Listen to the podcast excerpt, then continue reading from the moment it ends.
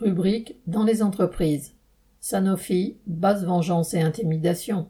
La direction de Sanofi, son directeur général en particulier, n'a pas digéré le mouvement qui a touché 17 des 24 sites du groupe, essentiellement la production.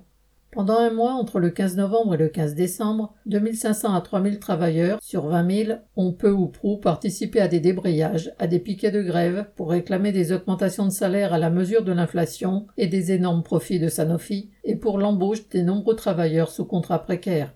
Ce mouvement a bien sûr perturbé la production, pas au point cependant de la bloquer ni d'empêcher l'entrée des matières premières ou la sortie des produits finis.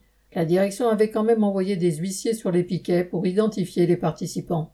Le directeur général, qui avait promis des sanctions, est passé à l'acte très rapidement. Il s'en prend à des travailleurs pour des faits relatifs à la grève, en particulier leur participation au piquet. Il leur reproche même leur participation active à ce mouvement.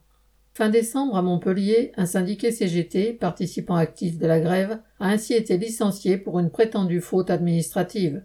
Deux délégués syndicaux CGT de l'usine Dutray, près de Rouen, ont été l'objet d'une procédure de licenciement. Fin janvier, le délégué syndical central CGT du centre de production de Vitry-sur-Seine a fait l'objet de la même mesure. Deux délégués sud de Montpellier sont menacés d'une sanction pour faute lourde. Enfin, une quinzaine de syndiqués, militants de la CGT, de la CFDT et de la CFTC, ont reçu des entre guillemets, lettres de recadrage leur reprochant leur participation à la grève.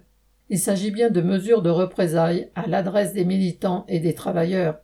Pour l'instant, au Trait, le 23 janvier, jour d'un CSE extraordinaire sur cette procédure, un rassemblement a réuni plus de 150 personnes, des travailleurs de l'usine en débrayage et des délégations syndicales de la région et des autres sites de Sanofi pour protester contre ces licenciements et soutenir les délégués.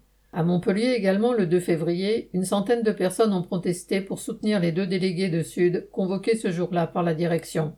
Mercredi 8 février, à Vitry, pendant l'entretien du délégué syndical de l'usine avec la direction, des travailleurs du site, des délégations d'autres sites de Sanofi, en Barès, à Ramon, Sisteron, à Meilly, Le Trait, Maison Alfort, Lisieux et Val ainsi que des cheminots de Vitry en grève, ont aussi protesté contre ces sanctions et licenciements.